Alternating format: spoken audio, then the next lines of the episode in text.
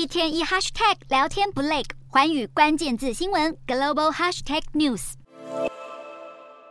运动员全神贯注的向前冲刺，跑道两边的观众也热情的为跑者欢呼、加油打气。不料下一秒却发生让人傻眼的一幕：原本领先在最前面、被看好夺冠的伊索比亚女子好手太斐利，在距离终点线只剩下几公尺的时候犯下致命错误，她竟然跟着前面的巡护警车右转并偏离赛道。虽然泰斐利很快就意识到自己犯错，并且努力追赶超越自己的选手，但他最后还是只拿下了第三名的成绩。最让人感到可惜的是，本来有望到手的一万美元，相当于三十一万台币的冠军奖金，就这样擦身而过，最后只能拿到三千美元，折合台币九万四千四百二十五元，与第一名拿到的奖金相差大约二十一万五千元台币。而这场与乔治亚州最大城市亚特兰大举办的十公里桃树公路赛，是每年美国国庆日的例行庆祝活动之一一。主办单位表示，他们将会针对终点线标示不够清楚的部分进行检讨，只希望这样的乌龙事件不要再次发生。